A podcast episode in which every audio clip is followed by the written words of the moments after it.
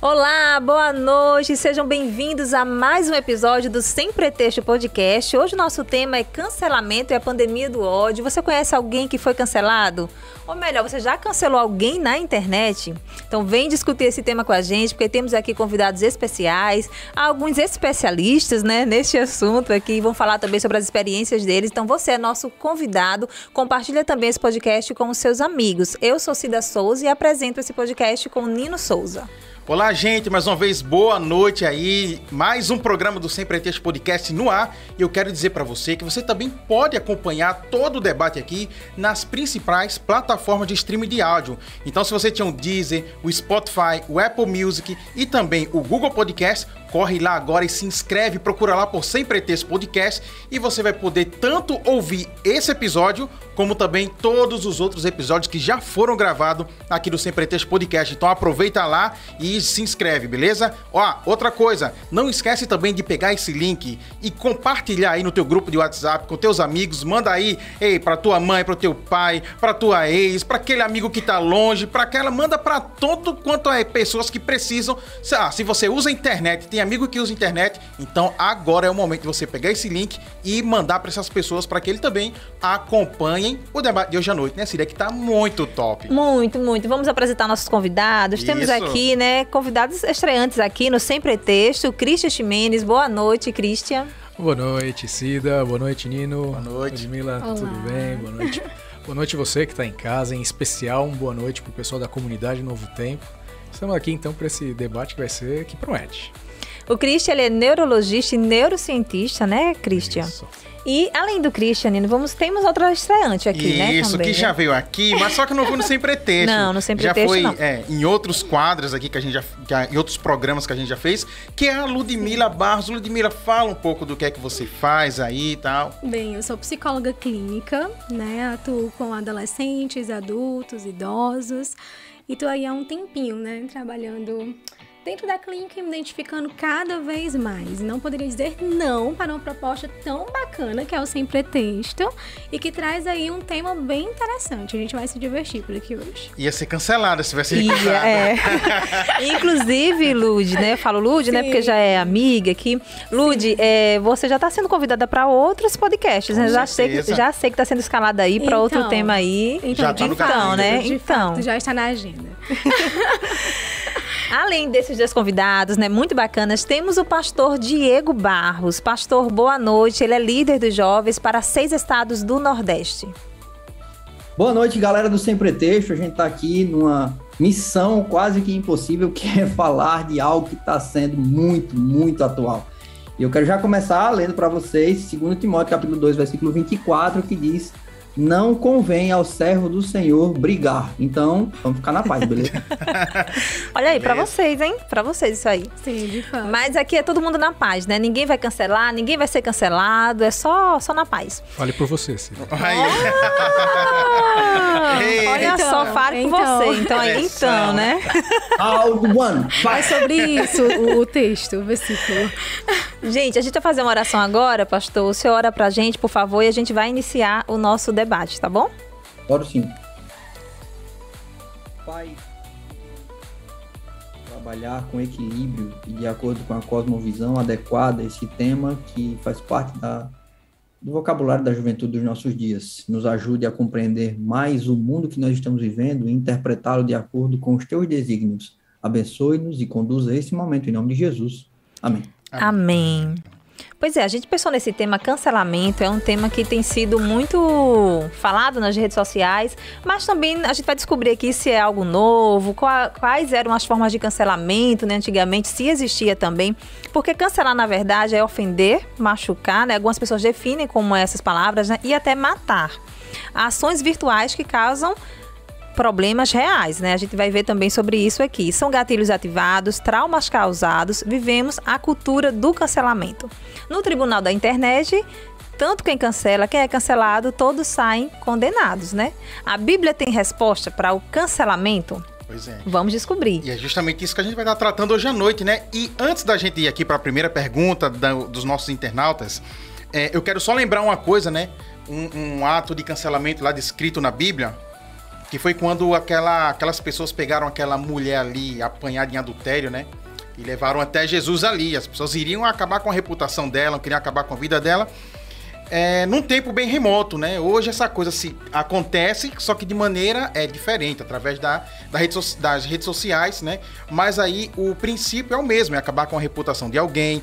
E daí as pessoas elas levaram para Jesus e daí Jesus faz um apelo, né? Que é que Jesus diz: aquele que não tiver pecado, que atire a primeira pedra. Então, assim, Jesus ele faz um apelo à consciência. Sim. Que é o que hoje a gente vai debater muito essa questão da consciência, né, Ludmilla? É, né, o cara que está cancelando ali. Da responsabilidade, né? Isso. Daquilo que nós falamos, de que o que nós falamos, para quem falamos e como falamos. É realmente uma responsa responsabilidade para com o outro. Né? Isso, vai, isso é muito necessário, a gente vai falar um pouquinho mais sobre isso. Pois é, então é isso aí. Então, houve lá no tempo de Jesus, acontece agora, o tempo mudou, mas parece que o coração do ser humano é a mesma coisa, então vamos debater isso hoje, né? É, e eu sempre converso com o Nino, né, sobre esses assuntos, e eu fico pensando, né, será que os humanos perderam a humanidade mesmo, né, a empatia? Vamos descobrir isso. Vamos lançar já a primeira pergunta, vamos Nino, lá. pra gente... A... a nossa primeira pergunta é essa daqui, ó o que é a cultura do cancelamento? A gente sempre fala, né? Ah, a sociedade está cancelando, mas o que é essa cultura do cancelamento? Já é um termo aí, né? Utilizado há algum tempo. Eu vou começar então com o pastor Diego. Pastor? Pastor, o que é essa cultura, pastor?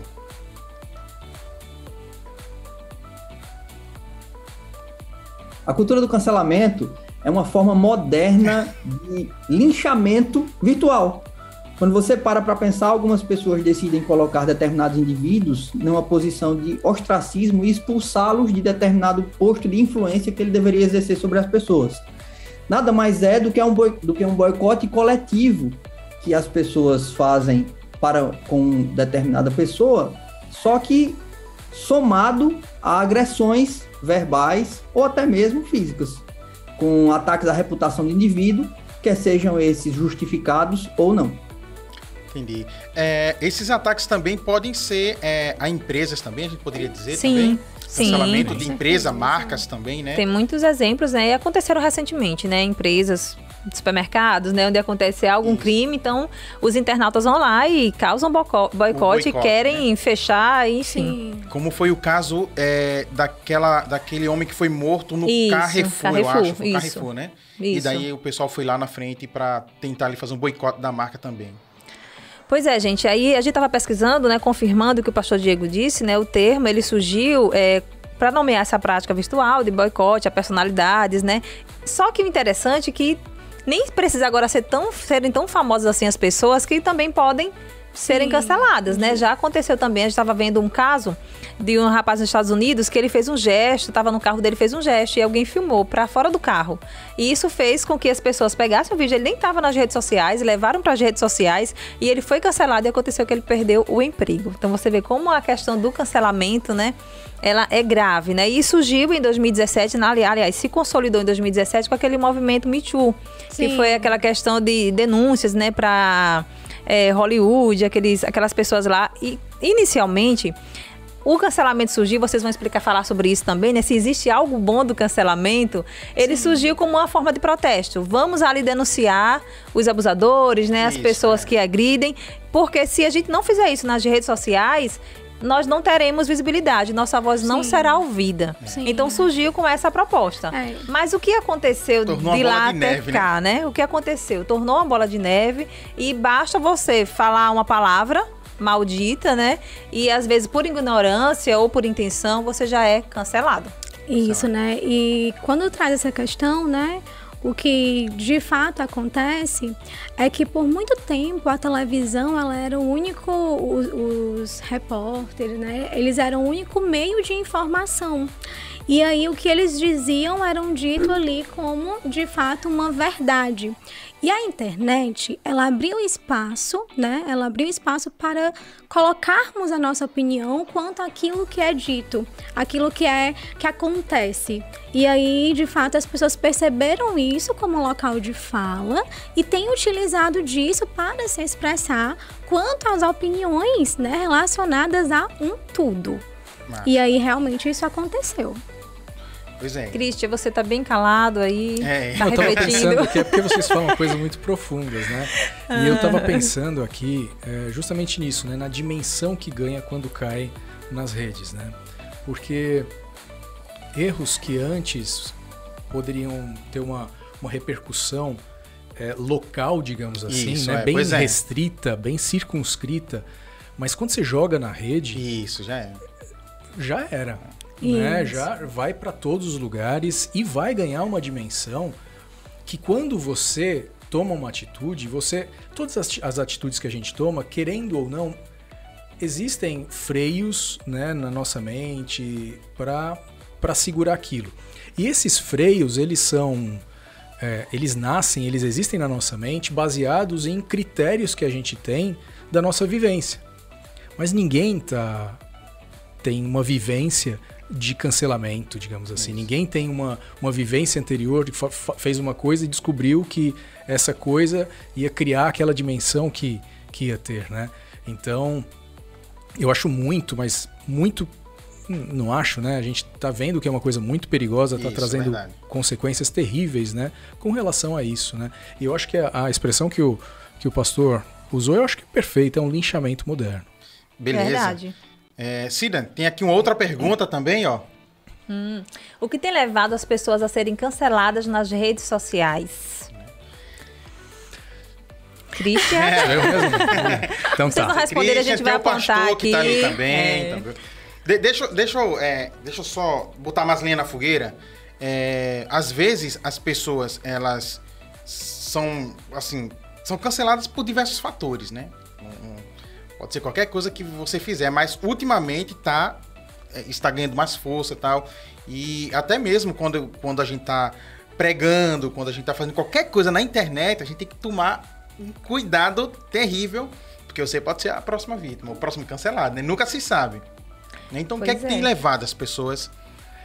Pois é, eu, eu- às vezes eu fico pensando que antes disso a gente tem que pensar como as pessoas estão se relacionando com as redes.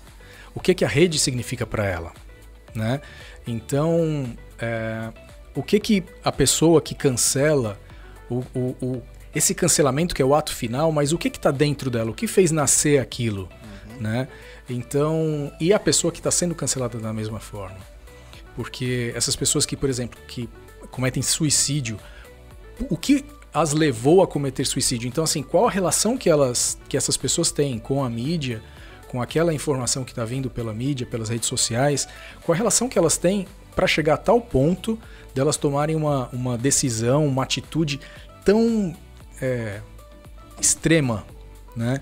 Então, nesse sentido, eu, eu acho que, que a gente é uma coisa bem complexa, mas algumas coisas que eu vejo é que de, um, de, um certo, de uma certa forma é, é a expressão de uma frustração muitas vezes.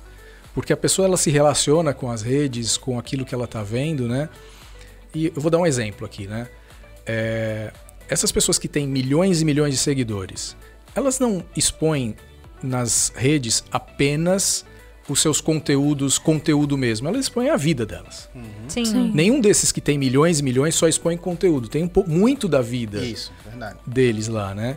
E eu fico vendo quem são esses seguidores, como é que esses seguidores se relacionam com a vida que essas pessoas estão expondo, Sim. né? E, e o nosso cérebro ele é muito de comparar. O nosso cérebro ele não consegue trabalhar com coisas absolutas. Então, por exemplo, se, se, eu, se alguém perguntar, olha, aquela caneca, a caneca lá do sem pretexto é grande ou pequena? Meu cérebro, já- a primeira coisa que ele vai fazer é o, é o seguinte, ele vai pegar as referências de caneca. E aí ele vai dizer, se é grande, ele vai falar, ele na- no cérebro vai falar assim, ele tá pensando em o meu cérebro está pensando em canecas menores para dizer que é grande. Tanto é que a sua casa, ela vai ser grande ou pequena, não é porque ela é grande ou pequena, se ela é boa ou não para você. É depende das casas que estão ao lado. Ela vai ser Sim. grande Isso, até o é, momento que construíram uma muito maior do lado. Aí a sua casa vira pequena. Então é sempre comparação. Então essas pessoas que ficam na internet, na internet, nas redes, nas, enfim, nos, nesses canais de, de sociais, né? Eles estão vendo a vida dessas pessoas e o que eles estão fazendo automaticamente? O que eles estão comparando com a própria. Sim. E eu fico pensando, será que eles estão olhando, achando a vida deles melhor ou pior do que, essas pessoas? Ninguém tem zilhões de seguidores porque mostra- mostram a vida ruim. Eu, sinceramente, eu acho que muitas vezes o cancelamento é uma vingança. É, pois é. Uma vingança, mas se a pessoa nem conhece o outro, é vingança Mas porque ele queria ter É, de aquilo. fato, é isso. É, é, traz muito a ideia de vingança, por quê? Porque os haters, né, inclusive saiu pesquisas é, de análises, né, quanto a quem eles são, são muitas vezes alguém que admirava muito aquele outro e por admirar tanto ficou extremamente frustrado por um erro que aquele Que aquela- ser romantizado por ele acabou, né, cometendo. Então, muitas vezes esse hater ele vem ali com muito ódio porque admirava muito e se frustrou.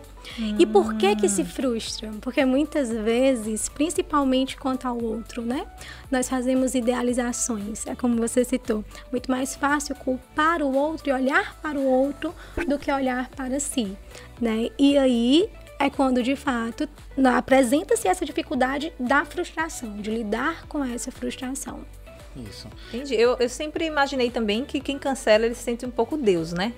Ele, eu tô Isso. aqui, vou te acusar, vou te julgar, e parece que ele não tem erro. Ele tá Isso. fazendo o papel ali de Deus, né? E é exatamente isso, né? Inclusive, é, dentro aí da, do que sente a pessoa que cancela, o ruim do cancelamento não é apenas para o cancelado, traz malefícios também para quem cancela. Cancela. né? Exatamente por isso. É, uma coisa também que eu acho interessante, pastor Diego, né? Tá por ali um pouquinho. Pastor, vamos perguntar se ele já foi cancelado, É. Isso, né, o pastor, já foi cancelado já. Recentemente, algumas semanas. Oi? Sério? Nossa, Ô, pastor, Eu então- escrevi na lição da escola sabatina e alguns vídeos que eu gravei, algumas pessoas que De- fazem parte de uma ala mais progressista da igreja entenderam como sendo ofensivos e Então, acabaram promovendo algum tipo pronto. de micro, micro cancelamento. Micro cancelamento. Ô, ô, Temos pastor, no, no caso, ô Cida, é porque assim, é, geralmente, né, quando uma pessoa é cancelada, ela pode ser cancelada. Por exemplo, é, o cara, é, como foi recentemente aqui, que aconteceu, o, o cara bateu na mulher, um cara muito famoso, a câmera pegou e a gente soube desse caso aí, né? O cara tava batendo, então foi pra internet, ele foi cancelado, perdeu o contrato e por aí vai, né? Então, às vezes as pessoas são canceladas por conta desse tipo. Mas às vezes é, as pessoas são canceladas, como é o caso, por exemplo, o pastor falou uma coisa que não agradou uma determinada ala, não é? Então, assim, às vezes o cara não falou nem. Nem, nem, nem Não nada cometeu o errado. crime. Isso, Ele não né? cometeu o crime. Não, come- não cometeu. Ele teve um posicionamento diferente Isso, daquele dif- grupo, E né? justamente. Mas, Nino, ele não cometeu o crime pra você, pra ele. Não, pro pastor. Não, pro próprio pastor. Ele tá falando para o Sim. grupo, Pra- ele cometeu. Isso. Pra aquele grupo, ele, ele, ele ofendeu e ele cometeu Machucou. crime. Pô, né? Mas a, a grande questão do cancelamento, né? Do cancelamento, até nessa, nessa sociedade pós-moderna que a gente está vivendo, relativista e, e- e cheia de pós-verdade, é o seguinte: quem é, por exemplo, quem é que define o que. Vamos, por exemplo, tem coisas hoje que você não pode falar, né? Tem coisas que você não pode falar. Eu já vi pessoas sendo canceladas na internet por ter falado um termo e faltou uma letra. Entende? Então, assim, hoje, é, quem define, é, por exemplo, ah, Christian, hoje você não, por exemplo, assim, hoje você não pode mais me chamar de careca. É, Você não pode mais. Porque isso aí não pode e tal, aquela coisa toda. Ainda bem Aí- que o Nino tá no lugar de fala, né? né? É, tô no mesmo lugar de fala. Ainda bem que tá no lugar de fala, né? É, Eu aí podem.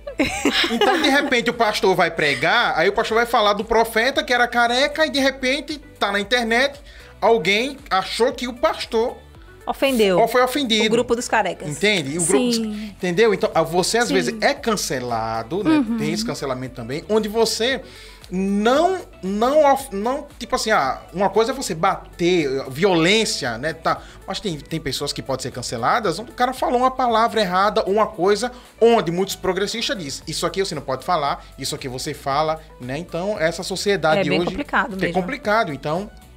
Que é o caso aí de que os pastores, a gente que tá à frente aí, sente e pode ser cancelado por conta disso. Assim, na minha opinião, hoje a gente vive num mundo que ele está consideravelmente mais sensibilizado e mais sensível do que gerações passadas por inúmeros fatores. As decepções que a humanidade teve consigo mesma acabou fazendo com que determinados movimentos, determinadas alas acabassem se tornando intolerantes em nome da tolerância. Sim. Então é uma intolerância justificada em nome da tolerância. Isso, é verdade. Eu, Isso. refletindo um pouco sobre o que o Christian e a Ludmilla falaram, eu, eu costumo ligar o cancelamento a duas, duas paradas que eu inventei na minha cabeça, porque eu sou doido, eu invento certas coisas do jeito que eu quero, e é assim. Uma eu chamei de síndrome da arrobatização do indivíduo. Quando o Christian estava falando, ele estava descrevendo o que eu chamo de síndrome da arrobatização do indivíduo. As pessoas elas se convertem em arrobas. Elas acham que elas têm uma vida que funciona com base na opinião que é definida através delas na rede social. E as pessoas precisam entender que elas são muito mais do que um arroba. Elas têm um grupo de apoio, elas têm uma rede de apoio, elas têm amigos, elas têm família que não define quem elas são. Não define quem elas são pelo que elas são na rede social. Mas há, muita gente vai dizer assim: ah, você tem quantos mil seguidores? E o que esses mil seguidores falam a respeito de você? E seu vídeo teve like? Teve, assim, ou ele irritou ou ele flopou, né? Então a galera vai começar sendo definida, ele vai ter a sua vida definida como o arroba que ele acha que ele é. Por isso que o Christian falou, no meu ponto de vista, pode ser que eu esteja errado, se eu tiver, ele, ele me, Sim, me mas corrija. Que a, relação que eu tenho com a minha rede social ou com as mídias digitais, isso aí vai dizer até que ponto o cancelamento vai ter efeito sobre mim. O Inclusive, segundo ponto que a Mila falou a respeito da vingança, eu chamo de efeito UFC. O que que é efeito UFC? Hoje o UFC é um dos esportes mais populares do nosso país por uma única razão. Uma única razão. A gente gosta de ver gente apanhando. Basta alguém falar alguma coisa e outra pessoa dar uma cortada que a gente faz. Oh! A gente vibra com qualquer demonstração de violência contra alguém, seja ela mínima ou máxima, contra alguém que seja diferente da gente. Por isso que eu classifiquei como linchamento virtual. Então, quando você pega a síndrome da robotização do indivíduo, mais o efeito UFC da sociedade, você junta isso, e eu estou fazendo comparações porque o cérebro funciona assim, né, Cristian? Então, você junta isso e você tem o estopim da cultura do, do cancelamento. Ela vai operar dentro desse, desse sistema que já está projetado para que ele aconteça. Isso, é verdade. Entendeu? Então você tem o fator sociedade e o fator indivíduo juntando é, nessa arena de sentimentos que se tornou as redes sociais, né? Eu, eu acho que hoje o Instagram é, a no- é o novo muro das lamentações e a gente chega na rede social e a gente vê muita coisa boa, mas a gente também vê muita coisa ruim e muita dificuldade. E é gente que se não, se não é aceito, não se sente adequado e vai acabar até cometendo suicídio. A gente vai falar um pouco sobre isso mais à frente. Mas meio que antecipando as coisas, eu acho que quando você junta esses dois ingredientes, você tem o palco adequado para que a cultura do cancelamento ela seja se torne vigente na nossa sociedade. Massa, massa, obrigado. Legal. A Camila Vera está dizendo aqui, aqui na, no YouTube, né? Ultimamente, o Tribunal da Internet cancela de uma forma tão bru- brutal e hipócrita, humilhando uma pessoa por ela ter humilhado alguém, condena cometendo o mesmo ato do cancelado. E é interessante é. isso, né? A pessoa, quando ela está cancelando, ela não percebe que ela está se tornando igual àquilo que ela está criticando, né? Isso é muito interessante mesmo, você percebe, né? E qual a diferença tem de você cancela para o cancelado? Isso é aquilo que o pastor falou, né? Não, é em nome de uma causa maior que eu vou, que eu vou cancelar. Uma justificação. Isso. Você está justificação. cometendo o mesmo, o mesmo crime, às vezes, a mesma coisa. Sim. Mas para você tem uma justificativa, em nome de um bem maior, em nome de uma causa e tal. Sim. E é isso que tem acontecido muito, né? Hoje no, no, no tribunal da internet, na verdade. Verdade. E eu fico lembrando, né, que o cancelamento vintage, né, que eu tava lendo, tá na revista super interessante, ele usou esse termo, né, Sim. cancelamento vintage, que é aquele cancelamento antigo, onde as pessoas eram apedrejadas, levadas pra fogueira, eram por coisas muito graves, né, entre aspas, né, Sim. digamos assim, ni- ninguém merecia passar por aquilo, mas era um crime social que a pessoa cometia. E hoje não, né, hoje é só um posicionamento, você vai ser cancelado. Isso, pois é. Cida, na. Idade Média, as pessoas torturavam fisicamente. Mas hoje, na Idade Mídia, as pessoas torturam psicologicamente. Isso é verdade. Aí verdade. sim, hein? Vamos anotar essas frases, né, É. depois tá todo mundo aí anotando, compartilhando. É, pois é, então, já como ele tá falando, o- como o pastor já fez essa, essa explanação aí, Ludmila, uma pergunta pra ti. Quais os sentimentos que são ativados nas pessoas que cancelam e no cancelado? Por exemplo, cara que tá cancelando, qual é o sentimento que ele tem ali, né? E quem é cancelado, o que é que ele sente, na verdade? É exatamente como o Christian ele, ele citou, né? Quanto a ter o comparativo das redes sociais como uma verdade. Então nós acabamos a- aquele que cancela, né? Porque muitas vezes ele percebe a realidade da rede social, que é aquela felicidade, né?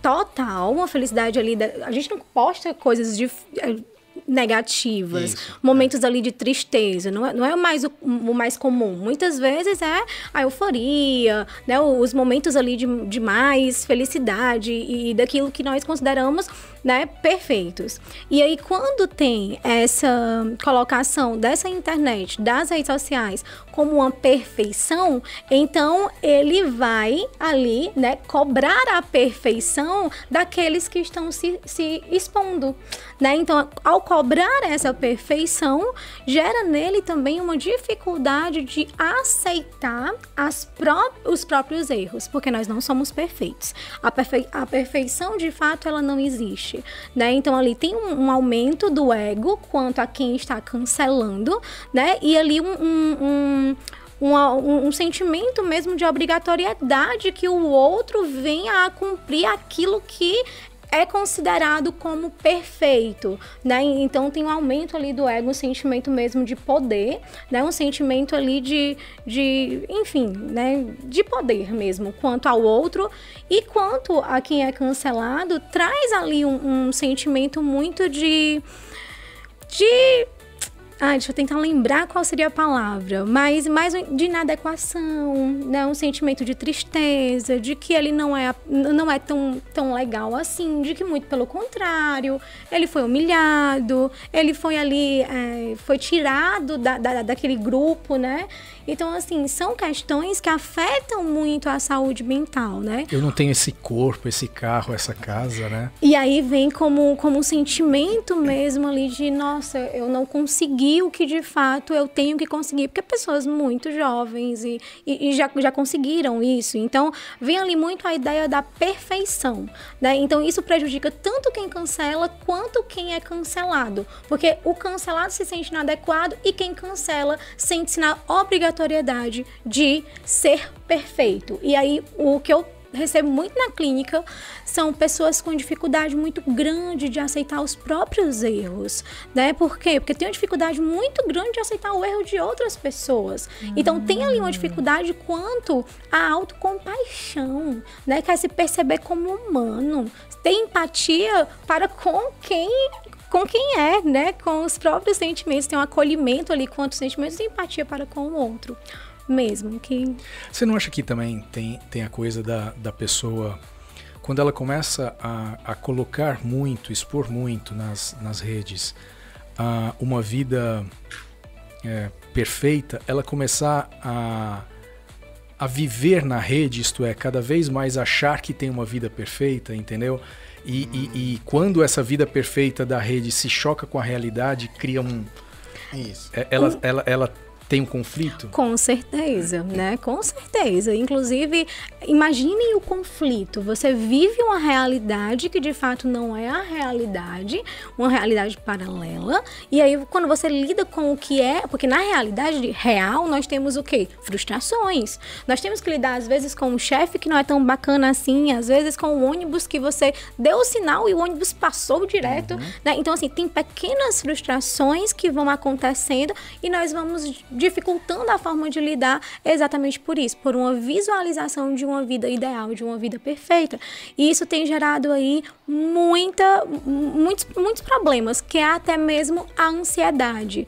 Né? A ansiedade hoje ela tem sido cada vez mais frequente, ela vindo como um transtorno, porque a ansiedade de fato ela é uma emoção natural do ser humano. Mas por que, que muitas pessoas têm apresentado um transtorno de ansiedade? Porque elas visualizam ali os desejos, né? E aí quando elas sentem que esses desejos elas estão ali com uma possibilidade de não, não acontecer, então elas se sentem em perigo, né? E aí uhum. vai ativando toda a possibilidade de um transtorno. Uhum. Faz sentido, Christian? Total. É, gente, uma só uma perguntinha aqui também. Eu tava aqui, vocês falando, eu pensando aqui. É, os haters, por exemplo. É, talvez o hater, talvez nessa vida toda é, perfeita que ele consome da outra pessoa, talvez essa perfeição que ele vê e que ele não consegue atingir, será que isso não, não, não começa a produzir nele um sentimento de inveja, de ódio pela pessoa na qual que ele consome, a ponto dele começar a, a falar, é, é a, a, na primeira oportunidade, cancelar e falar mal da pessoa? É, é tudo muito subjetivo, né? Existem pessoas e pessoas, mas quando vem, né, a questão que realmente traz quanto aos haters é mais uma frustração mesmo quanto à idealização de perfeição, porque hoje eu posso ser cancelada num grupo de amigos meus. Mas o cancelamento, de fato, ele iniciou-se nas redes sociais com as figuras públicas, né? Uhum. Então, ali é os famosos. Isso. Então, era muito aquele ser idealizado mesmo. E aí, quando vem ali uma... Opa, então, às vezes, como esse cérebro é comparativo, a inveja, ela pode vir mais de um amigo que conseguiu algo que eu gostaria de conseguir, mas eu não fiz tanto quanto ele para chegar até ali. Uhum. É, é, como se a inveja ela, ela fosse mais de algo mais mais próximo, mas a questão mesmo dos haters vem mais com relação à frustração da perfeição que eu idealizei para com outra pessoa que não aconteceu. Ah, Fez entendi, sentido, entendi. né? Sim, entendi. total. Outra coisa também que eu acho interessante é que tem até aquele ditado, né? Quem perdoa é Deus, a internet não. Então, você cometeu um, um, um erro na internet lá, tocou sua vida, mas depois de algum tempo, aquilo pode é, ser. Isso pode ser desenterrado. Né? Desenterrado né? e você pode ser cancelado novamente. Sim. Tá vendo, pastor? Seu aí cancelamento pode ser desenterrado pode ser desenterrado. e a gente tem que. A internet, a gente tem que tomar cuidado. É, gente, a gente tem que ter muito tudo. cuidado. Você twitta lá alguma coisa, de repente mas... você tá em uma posição, né, é, de visibilidade. Ah, mas ele falou isso em tal tempo, Sim. mesmo que a pessoa tenha se arrependido, mas. Já vi tá pessoas lá. que cometeram é, um erro há, sei lá, seis, sete anos atrás. E quando a pessoa foi cancelada, em 2021, desenterraram o que a pessoa fez lá atrás, entendeu? Para embasar que, mais ainda ali o cancelamento. Por isso que eu acho que é, é, é muito importante todo mundo, todos nós, todos nós, analisarmos qual é a nossa relação com as redes sociais, com a mídia. Exato. Por quê? Para a gente saber qual é o peso que essa, essa relação tem, se a gente tem uma, uma relação é, saudável. Isso. Né? Por quê? Porque a gente não está demonizando aqui uhum. as redes sociais. Sim. Não é isso. Ah, não, isso é só tem o que não presta, vamos é, uhum. cancelar as redes sociais. É. Não é isso. Mas o que acontece é que a gente não pode é, ter uma relação com ela que abra caminho para coisas que vão nos fazer mal. Então a gente tem que fechar certas tem que tomar cuidado para ter certas portas e janelas fechadas para que o que vier de lá não nos machuque e, e, e, a gente tem essa noção. Porque o que, eu, o que a gente vê é que é, muitas vezes a gente vê assim uma coisa. Já aconteceu comigo. É, eu ver uma pessoa ter uma relação extremamente, uh, sei lá, uh, doentia, enfim, com, uma, com um cancelamento. E eu não sei nem se era se eu podia chamar de cancelamento, mas enfim. Eu falei, mas nossa, eu achei tão pouco, tipo assim. Por que, que a pessoa reagiu dessa forma a críticas, assim, críticas tão. Sim. tão. Sim. imbecis, sabe? Sim. É uma crítica tão boba, tão, sabe? Que não Meu, faz sentido mesmo, né? desencana. né? Mas aí também. E aí acho... a pessoa fica doente. É. Eu acho que a quantidade também influencia. Se uma pessoa te critica, Sim. Ah, não gostei, mas várias pessoas falando aquilo é. todo o tempo, eu acho que mexe Mas é muito, interessante, né? né? Recentemente eu fazendo uma pesquisa quanto ao algoritmo do Instagram, não sei se vocês sabem disso, né? Mas o Instagram, ele direciona muito mais críticas ruins do que a coisas boas. Então ele impulsiona. Se você chegar e fizer um comentário de nossa que bacana, nossa que bacana, nossa que bacana, e vier um comentário que nossa tua sandália não tá tão legal, ele impulsiona mais. Legal. O, o pastor Diego tá querendo falar, pastor? Pode abrir o, o microfone e falar. Não, né? tá de boa aí, tá de boa. Tô tá... só aprendendo aqui. Vai lá. Só pegando aí, né? Então, Vamos lá, tem uma, tem uma outra pergunta aqui, Cida, que é essa daqui. E já que o pastor tá ali caladinho, ele pode aí começar a, ajudar é, a gente com essa daqui, ó. Pode é. continuar caladinho também. Yeah. pode continuar. Não, pastor, vamos lá. Ei, pastor. Bora lá, pastor. Pode todas as coisas naquele. Ei, pastor, uma pessoa que faz piada racista na internet e é cancelada, isso não seria uma forma de combater o racismo? E aí tem aquela pessoa lá na igreja que fala: Não, mas eu posso lá comentar, eu tô fazendo bem. É, Será seria, que dá certo? Tem gente que diz que nesse caso aí seria uma forma de educar. Isso. Um cancelamento para educar a pessoa. Então, cancelamento resolve? Discurso de ódio nunca vai promover o amor. Nunca. Mas a gente precisa entender que a nossa sociedade combater o racismo, e eu falo isso pensando, por exemplo, no boicote aos ônibus de Montgomery, promovido por Martin Luther King em 55, 56 e toda aquela galera dele lá, com cara, eles boicotaram uma empresa para poder conseguir direitos civis. Então eu entendo que o boicote ele é genuíno. Eu como consumidor, como usuário, eu, eu tenho o direito de seguir alguém e deixar de seguir. Eu tenho o direito de expressar minha opinião respeitosamente. Cara, não concordo com você, por isso estou deixando de seguir aqui. Isso não significa que eu vou atacar a pessoa, não vou atacar o indivíduo. O boicote, ele é legítimo.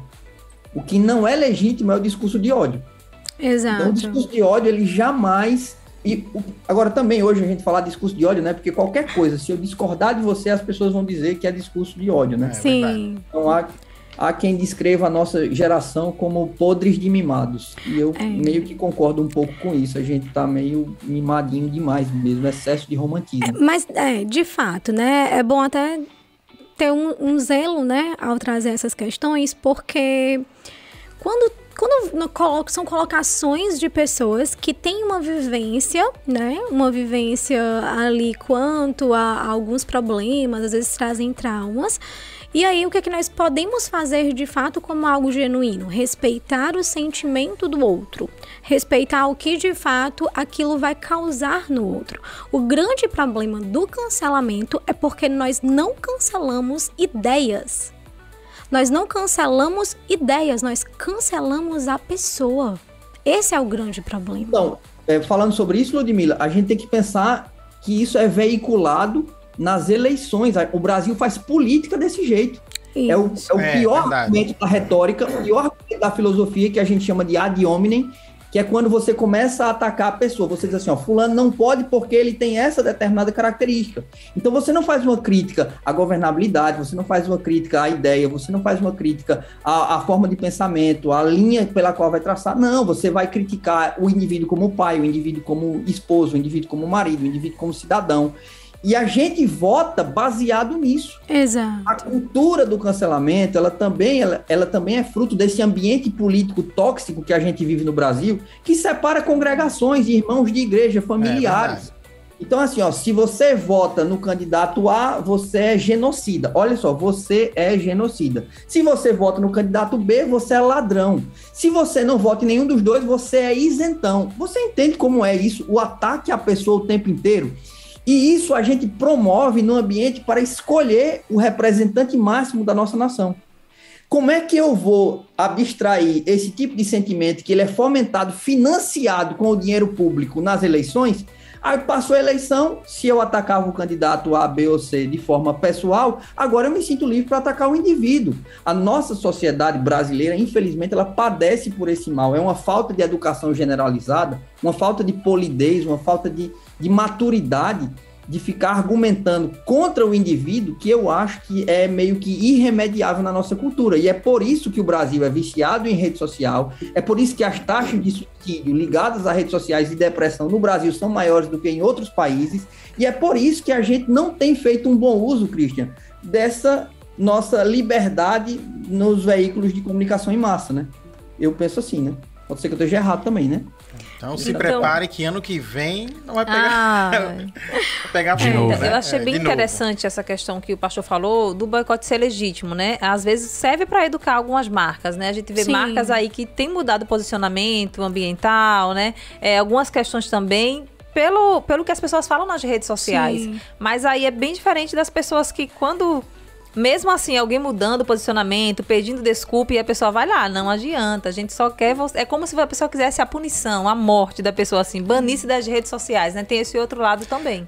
Mas a gente vê é, uma coisa que, que eu acho que, que é a cara de Jesus é a palavra relacionamento, né? Jesus, é, que é uma coisa que ele valorizou para todas as pessoas e valoriza ainda, né? O relacionamento de Jesus nunca era superficial, nunca era sobre o rótulo da pessoa. Uhum. Né? Então, Mateus ele não era um publicano corrupto, porque ali era uma dimensão dele só. Mateus tinha várias outras dimensões. O problema é que a, o relacionamento nas redes sociais, ele é. Ele, ele, ele, a, a, a profundidade dele é a profundidade de um clique. Então você destrói esse relacionamento muito facilmente. Muito facilmente. Que valor tem um relacionamento que custa um clique? Né? Então, é, você ter um, um, um distúrbio, um, uma, uma disfunção com esse tipo de relacionamento é muito fácil.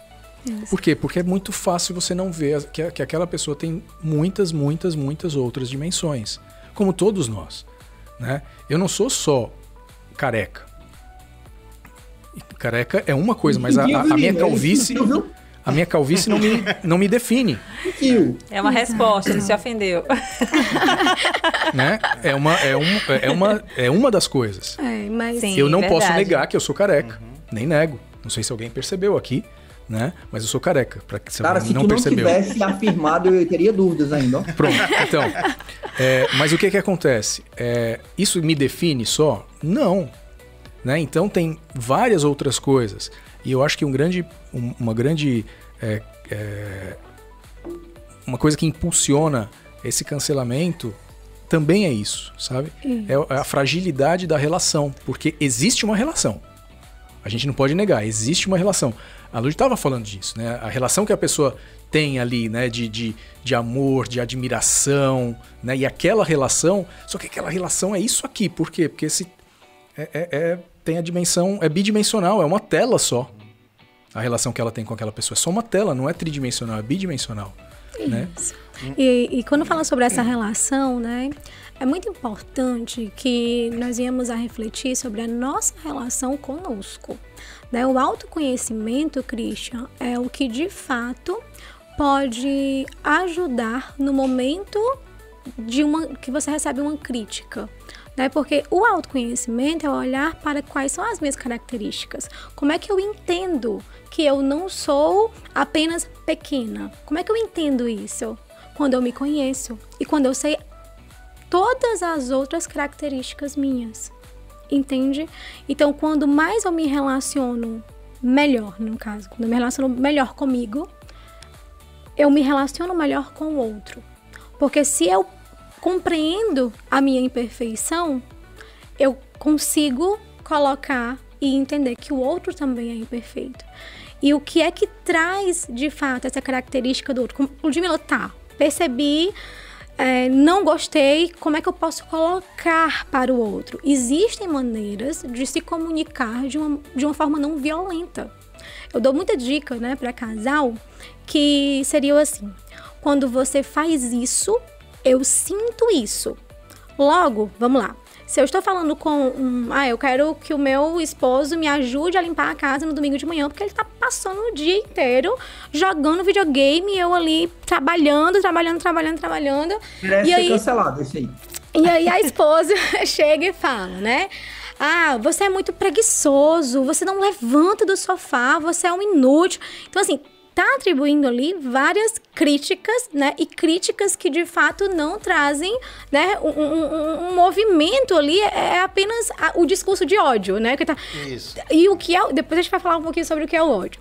Mas, e aí traz, não traz nenhum tipo de comportamento, fica ali todo um, um ambiente pesado, acaba.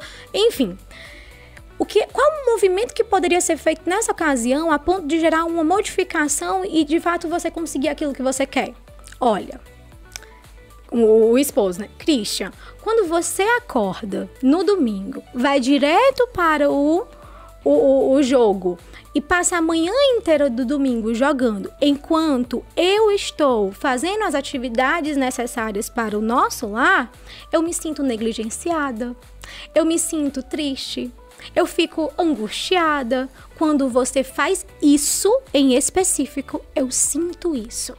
Qual é a possibilidade do esposo ter uma modificação no comportamento no domingo de manhã? É muito maior. Uhum.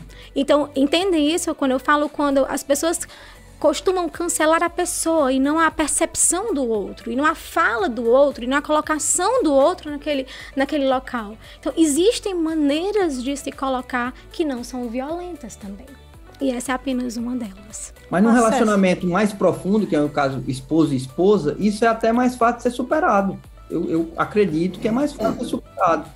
Mas quando é algo que é, é vasto como o mar e profundo como um pires, muita crítica de pessoas que você não conhece, você acaba se sentindo deslocado do mundo. É como se não tivesse mais espaço para você ali, porque o mundo inteiro está contra você. Exato. É, e, a, é às vezes e a gente valoriza muito mais, a gente valoriza muito mais a opinião de quem está longe. Então, se a gente está aqui assistindo esse podcast, imagina que a gente está assistindo esse podcast. Aí a mãe, a mãe de qualquer um de nós fala assim: filho, filha, você foi brilhante no podcast. E alguém da, sei lá, da Europa, uma pessoa que está em Londres assistindo, olha, assisti o podcast e amei, aqui de Londres. E bota a bandeirinha lá para mostrar, para oprimir a gente, né? Porque ela está na Europa. a gente vai dizer assim, a gente não vai dizer, olha o que minha mãe falou. A gente não vai falar isso. E a, a, embora a gente tenha um relacionamento muito profundo com a nossa mãe, a gente não liga tanto para a opinião dela. Mas o cara de Londres, no, gente, olha só aqui, não, nosso podcast está famoso. Lá de Londres tem essa pessoa que está elogiando. A gente não sabe nem quem é a pessoa, às vezes é um fake. Entendeu? Nós temos essa, essa predisposição a desvalorizar quem está do nosso lado e até relevar, por um lado, isso até é bom, até para manter os relacionamentos. Que, embora a gente tenha que evitar o discurso não violento, o infeliz do marido na outra semana acorda de novo, fica no videogame, a mulher vai surtar, acontece. No mundo real, às vezes a bichinha vai surtar, né? Infelizmente, porque o marido continua sendo insensível. Só que, quando é de alguém de fora, quando é de alguém que não tem um relacionamento, mano, é, cara, como é isso? Só que eu tô aqui na frente do meu notebook e na frente do meu smartphone. E eu pensei, cara, não é nem na, na profundidade de um clique, porque eu clico no teclado do meu celular, eu clico e afunda um pouquinho a tecla minimamente afunda. Mas é numa tela, no touch, nada nem afunda, é um toque muito superficial.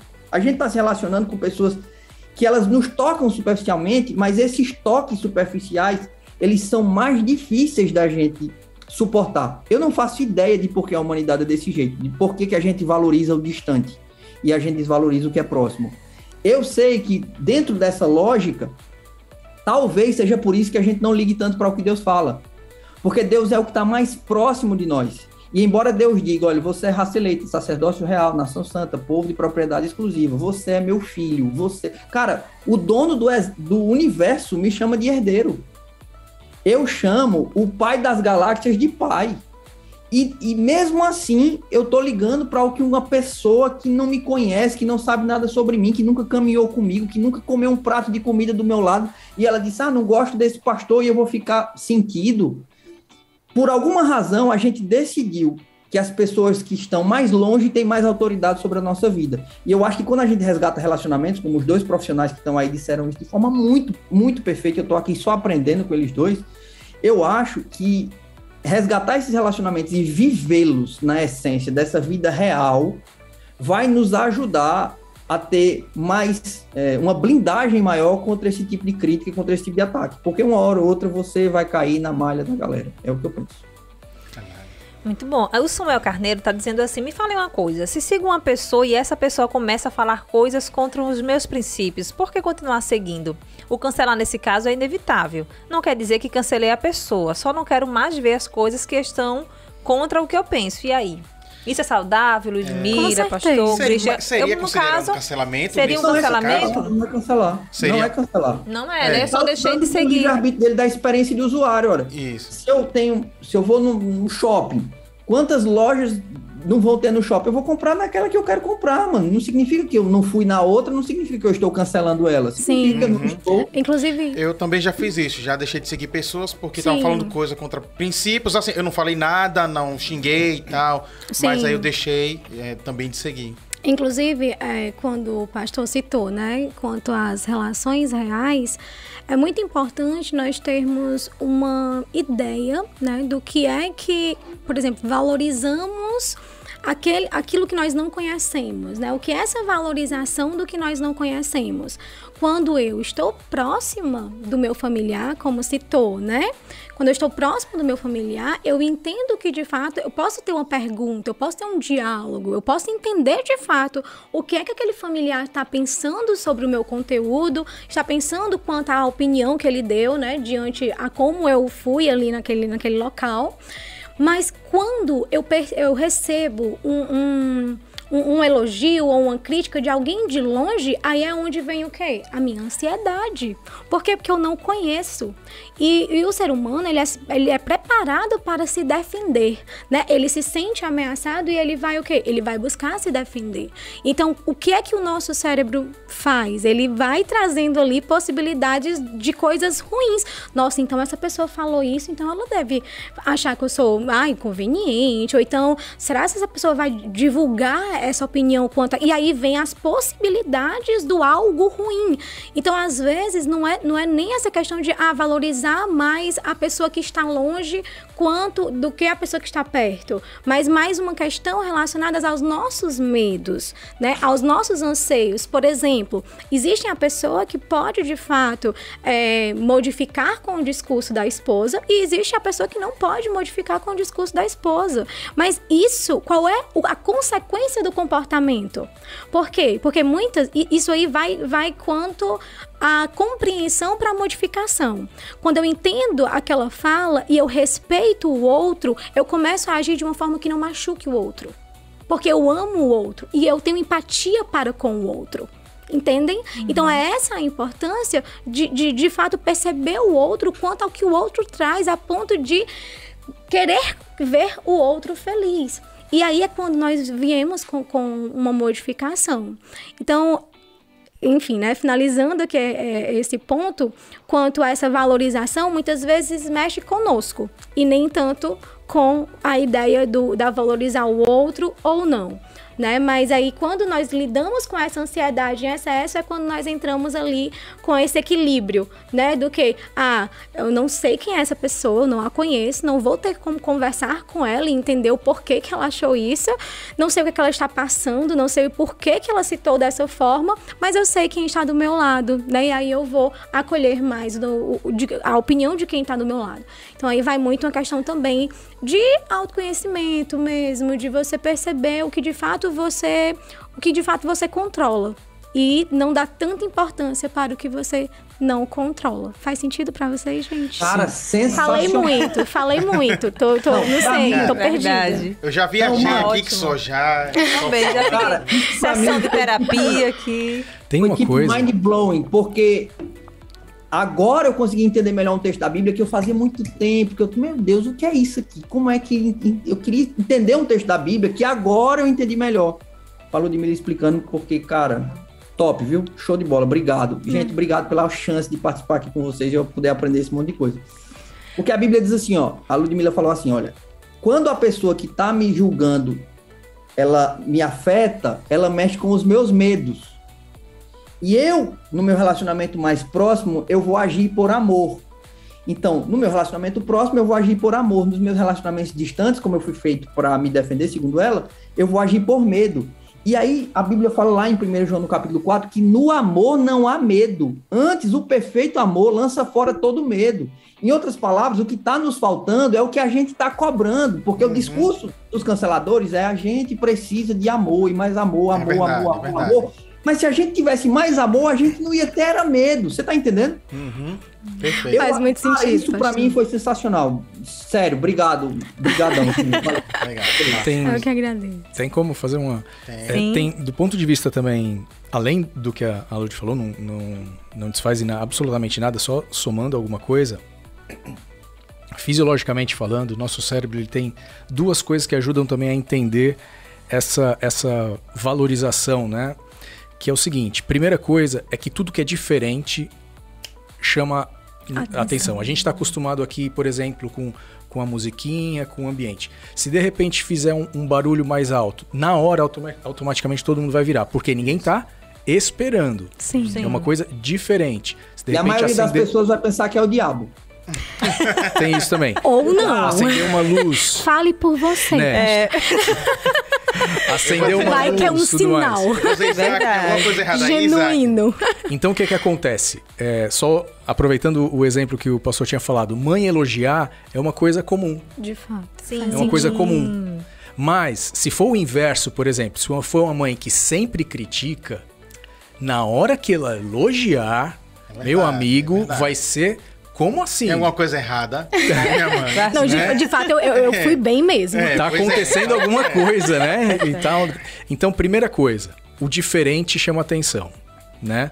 E o segundo, opa, e a segunda coisa é, é o seguinte, é que o nosso cérebro, por uma questão de proteção, as coisas que são ruins, elas nos ameaçam muito mais o nosso bem-estar do que somente permanecer no que é bom. Exato.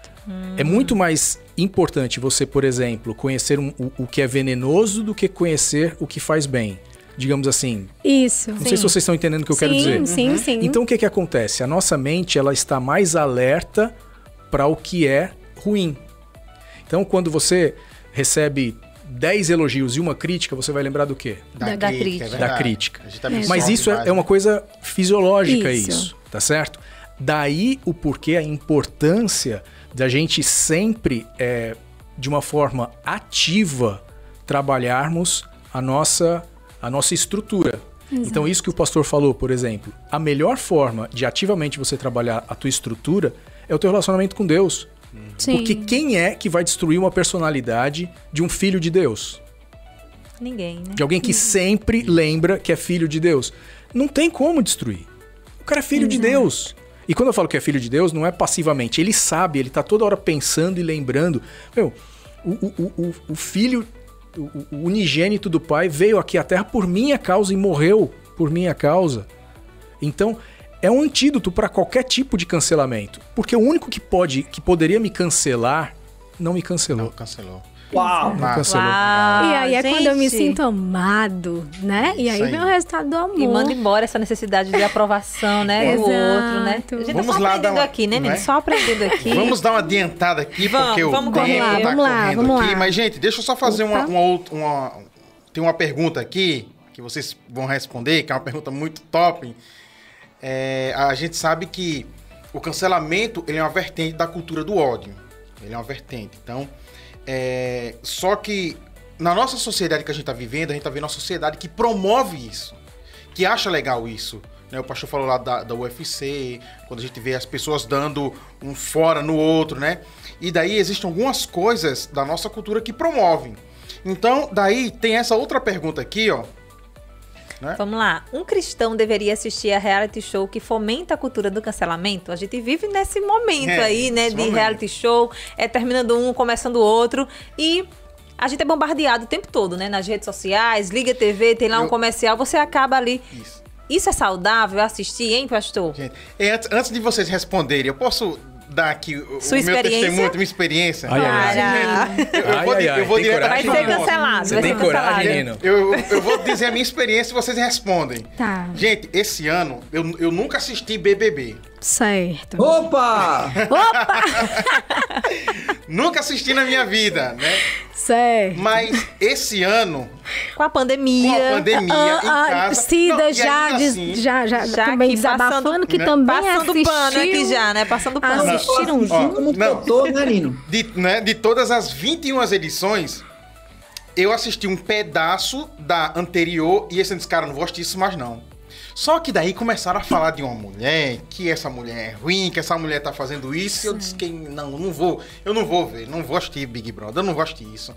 E quando eu abri um site de notícias, tava lá, fulana faz isso, fulana faz isso, tá todo mundo falando mal, eu disse, cara, eu vou ter que assistir isso. Se ela é tudo isso Né, mesmo. se ela é tudo Será? isso. Será? E só, Isso é real, pastor, né? só bastou um episódio, pastor, E pra ir ela até era? o final. Não, Não, ela até o final Ah, da... É, é. Te amarrou, foi? Já isso, Christian né? não assistia, né? Christian Pelo que dá pra perceber, né? Não, assim. É, é, eu Mas aí você ficou. A gente fica cheio de ódio, Isso, né? eu, eu Sim. percebi que. Eu tenho durante- ódio do programa. Pronto, então Ah. assistindo. Você já cancelou o programa, Já, né? eu, Ah, eu, então. eu não consigo. Então, o que é que eu, Sim. Na minha experiência, o que é que eu vi? É, a cada episódio você vai tendo um misto de sentimentos que não é bom.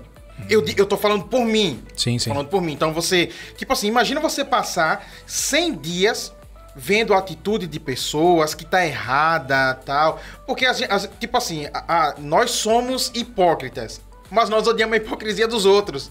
Mesmo se a gente comenta igual. Então, assim, eu percebi que foi um, um, assim. Um, um- um- um programa que não causa coisa. que não me trouxe sentimentos bons. Isso foi minha Sim, experiência, né? sim. Então, quando a gente vê essa pergunta aqui, né, essa questão, será que um cristão deveria fazer isso mesmo? Por exemplo, quando cancelamento, quando vinha, vocês sabem que tiveram uns cancelamentos bem É pesado. bem pesados Sim. aí, né? Então, Christian não às vezes sabe. você não é o cancelador ativo, que é aquele cara que tá lá na rede social falando, dizendo coisas, mas você às vezes é o passivo. Você não votou, você não comentou, mas você tava lá, isso mesmo. Mereceu. Ai, mereceu, entende? Então, por Sim, isso né? que... Você não é produtor, você é consumidor. É, pois Isso. é. Aí por isso que vem essa pergunta aqui, se nós, como cristãos, a gente deveria é, assistir Consumir, esses, né? é, esses, esses tipos de programa, né? É, Nino, eu acho que você fez essa pergunta para resolver sua vida. Resolver né? minha. eu, deci- eu decidi que eu não vou assistir mais. Bora ver na edição Sim, que vem, sim, né? É, não sei. No ano passado você também tinha decidido, aí agora decidiu de novo. Legal. Sim. Legal, legal. Mas de fato, né, o, o BBB, ele é um, um reality que traz ali um experimento social, né? E aí acaba que dentro disso, eu como psicóloga, inclusive, me cobraram dentro das redes sociais posicionamentos, né? Percepções quanto à personalidade daquelas pessoas que estavam atuando, né? Então, assim, quando traz eh, toda essa complexidade, é exatamente a questão do, da rede social. Nós, às vezes, visualizamos ali se o, o máximo de stories que alguém pode fazer. É, stories. é, que alguém pode fazer são 100 e dá no máximo ali 25 minutos. Então, a vida dessa pessoa está resumido em 25 minutos e muitas vezes é o que acontece com o BBB, com o BBB também. Por quê? Porque tem ali um, um momento que acontece aquele programa. Então ali é uma hora, uma hora e meia. Gente, é 24 horas. Eles escolhem aquilo que acontece, Isso. as cenas, e aí eles colocam lá e vão o quê? Vão trazendo uma manipulação, Sim. né? Quanto aquilo que está acontecendo. O que, o que eu acho que as pessoas é, que consomem isso, elas. Eu não sei se elas conseguem continuar consumindo se elas tiverem sempre isso em mente. Que na verdade aquilo não é uma verdade também. Exato. Porque aquilo é editado. Exato. Sim. Então, é como se eu pegasse um, um, um- um- assim, um recorte e fosse montando para parecer. Eu não sei se vocês já viram pessoas que pegam, por exemplo, coisas aleatórias e, e- e transformam no quadro de uma pessoa, por exemplo. Tem gente que pega uma su- pega sucata Sim. e transforma no quadro de uma Sim. pessoa e fica fantástico. Pronto. Se eu pegar recortes do BBB, eu co- posso co- construir heróis e Exato. posso construir Vilões. vilões. Exato. Exatamente. E, e- e, assim, quem é o manipulado nessa história? é quem tá assistindo. É Isso. isso. É quem tá assistindo. É É, por isso que eu odeio esse tipo de programa. Eu falo assim, eu me odeio, eu, eu, eu me odiaria se eu me colocasse no papel aqui de manipulado. Por quê? Porque ao mesmo tempo é impossível você ficar imune. Porque você Sim. tá assistindo aquilo, aí você vai, daqui a pouco você vai, daqui a, e daqui a pouco você se vê envolvido, como você Isso, mesmo falou, é, Nino. Você é. vai se ver envolvido. E assim, eu acho que é, é, tudo bem, eu detonei agora esse tipo de programa, mas assim, na minha visão, se eu fosse responder essa pergunta, seria um. é, Não sou o dono da verdade, mas seria um categórico. Não, isso aí não é bom para o cristão de forma nenhuma. Se fosse pelo menos, como se a gente fosse. Do ponto de vista de um estudo, Sim. se eu fosse assistir às 24 horas, tá entendendo? Pra de repente, do ponto de vista até acadêmico, tudo Sim. bem. Mas não é o caso. É, e ainda assim, né, Christian? Se de fato for o caso, esse, esse trabalho acadêmico tá valendo muito caro, porque a possibilidade de assistir 24 horas um reality show É é, muito adoecedora, tá? Exatamente. Então, às vezes nós temos até que analisar o que de fato nós estamos pegando como meta de vida, como missão, como propósito. Será que esse artigo vale tanto? Porque afeta sim a nossa saúde mental, com certeza. Em excesso, então, claramente. Não tem como a pessoa dizer, ah, mas eu assisto e não sou afetado. Não tem É, como, né? influencia nas opiniões e, e é muito bom analisarmos o quanto isso influencia nos nossos comportamentos. Isso, porque e nós não assim- somos os nossos sentimentos, Isso. nem os nossos pensamentos, mas nós somos como nós reagimos a eles, né? A nossa consciência diante deles.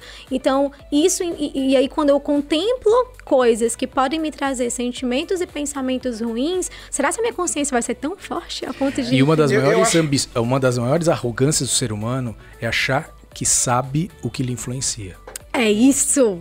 É verdade. E, e Eu acho que você traz isso pro. Tira ali da tela e você traz isso pro real. Exato. posso usar contra você, Christian, entendeu? Peguei ali e tal, vou, vou usar. Eu, eu começo a, é, é, a absorver tudo aquilo e começo agora a agir daquela maneira no. Você vai achar que eu sou o Cris com C. É.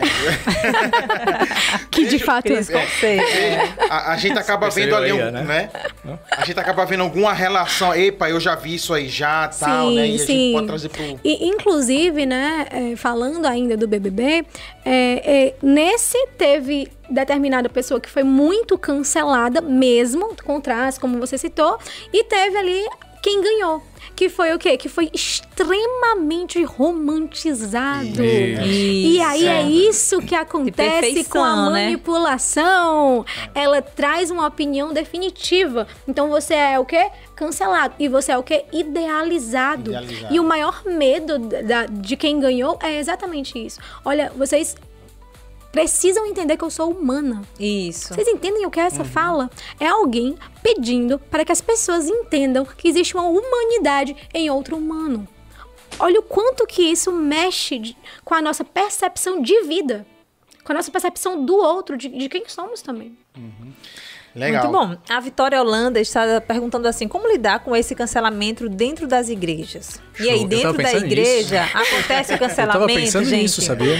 Você tava, E tava aí, pensando Christian, nisso. você estava pensando nisso, então você vai começar a responder. Como devemos lidar com isso? Primeiro, acontece o cancelamento dentro da igreja? Acontece. Acontece muito, infelizmente. Eu, lembro de um percebo que pastor que, fala- falou uma frase que eu achei fantástica. Ele falou assim: eu me, é, eu me reservo o direito de pecar. Porque muitas vezes o ser humano, o membro da igreja, ele acha que só ele é ser humano. Talvez o pastor seja, mas se ele aparecer na Novo Tempo, ele com certeza não é mais. Né? Então a gente tem Sim. aquela, aquela é, uma coisa que é um pensamento completamente secularizado, né? De, de você transformar pessoas em não humanos mais, né? Você Isso. pegar e aí de repente acontece de alguém, como já aconteceu, que está em evidência, numa extrema evidência, e cometer um deslize, que Deslize. é absolutamente humano, Uhum. Que não é nada além do que eu, do que qualquer um de Isso, nós é. faz, porque Sim. pecado não tem níveis, né? Mas aí o que, que acontece com essa pessoa? Se você for atrás nas mídias, Sim. cancelamento. Cancelamento, Cancelamento. detona, perde a admiração, não esperava Isso. isso de você, não sabia que você era assim, Sim. daí todo aquele brilho, assim, vai embora de uma hora pra outra, né? Se a gente prestar atenção nisso, você admira a pessoa hoje, ela cometeu um, um erro, acabou. Sim, e, e- e realmente é, isso vem até em outras questões também. Eu percebo que muitas vezes existem pessoas que têm comportamentos que a sociedade percebe e aí essa pessoa já tem aquela, aquele comportamento considerado pecado e aí ela é cancelada até mesmo para ter contato com pessoas da igreja. né? Então, assim, é muito importante avaliar o quanto que nós nos colocamos no local de Deus, né? Eu sempre fico falando um- uma frase e realmente é, é o que eu mais gosto. Gente, ainda bem que as pessoas não vão estar na recepção do céu. Porque imagina, se as pessoas estivessem, se eu ou você estivéssemos ali na recepção do céu, decidindo quem entra e quem sai. Não somos nós. Daí nós temos que ter essa percepção de, que, de quem mesmo, de fato é Deus. E mesmo que, que a gente não decidisse, eu não ia conseguir disfarçar certas caras de surpresa também. Então era melhor também não estar, não. Você aqui. Gente, Né? Ou então, Cê- no- primeiro, eu. Nossa!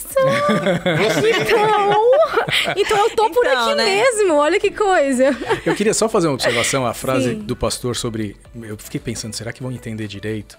Quando ele falava de se reservar o direito de pecar. É que ele, pra ele, ele não se via maior do que ninguém. Então ele não se via menos pecador do que ninguém. Era isso que ele queria dizer. Não tô querendo dizer que ele era. Sim, ah, não, posso pecar à vontade. Sim, não. É sim. só pra deixar bem claro. De fato. Não, mas Vamos- ficou muito claro, viu, Christian? É. Pode ficar tranquilo. Vamos lá, né, pastor?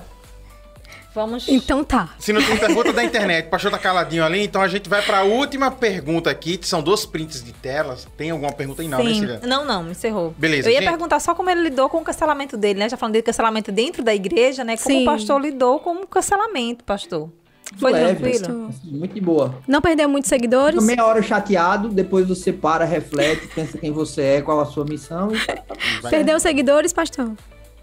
Poucos. Pô, Ganhei ah, mais que perdi. Aí, quando o saldo é positivo, você ah, então fica mais fácil de seguir, né? é mais fácil. Vamos lá. Eu gente. acho que quando a gente pensa nessa questão de indivíduos que são da.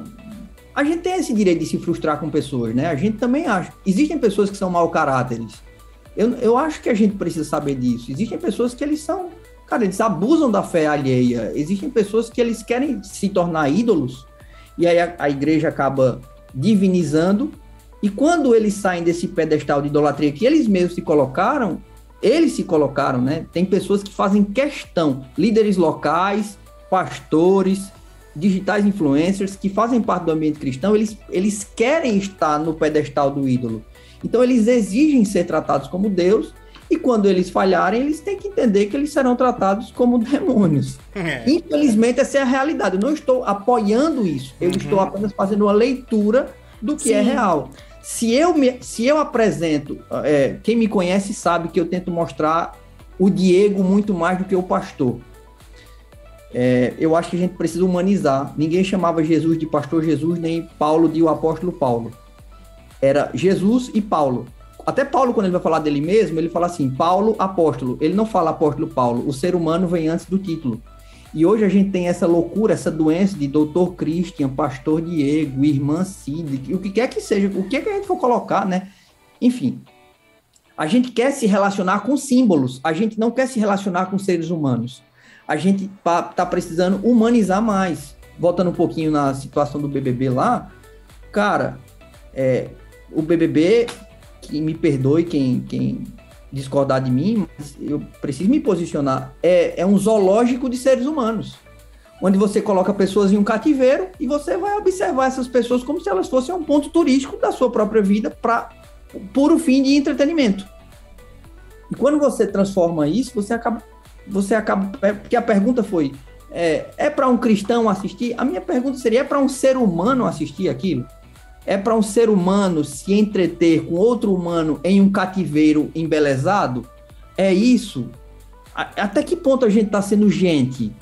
E na igreja a mesma coisa, porque a igreja, na igreja nós temos símbolos e esses símbolos, além de tudo, são sagrados, né? Ah, a humanidade tem essa lógica de relacionamento com símbolo, né? Essa aqui é minha mãe, esse aqui é meu pai, esse é o diretor da igreja, esse é o pastor, e a gente vai se relacionando com símbolos e isso constrói a sociedade. A sociedade é feita de símbolos. Mas ao mesmo tempo que a gente tem essa, essa parte de construção social, no meu ponto de vista, a gente, quando reforça demais o símbolo, a gente acaba criando rótulos. E esses Sim. rótulos, eles são perigosos para as nossas relações. Sim. E esses rótulos acabam fomentando certos, certos posicionamentos que eu, eu quero fazer com que as pessoas. Eu tento manipular o comportamento das pessoas e eu mesmo me, me desprotejo. Entenda? Sim. Se eu, pelo fato de ser pastor, quiser aqui, de alguma maneira, é, manipular o podcast ou quem está assistindo através da fé e, e utilizar da minha posição na sociedade para isso, quando a máscara cair, amigão, eu tenho que estar preparado. Eu tenho que estar preparado, porque mes o mesmo grupo que me serviu vai ser o grupo que vai se revoltar contra mim. Isso é humanidade. Isso é, É, humanidade. ma- a mas- gente se revolta com instituições Sim. e a gente se revolta com seres humanos que agem dessa forma.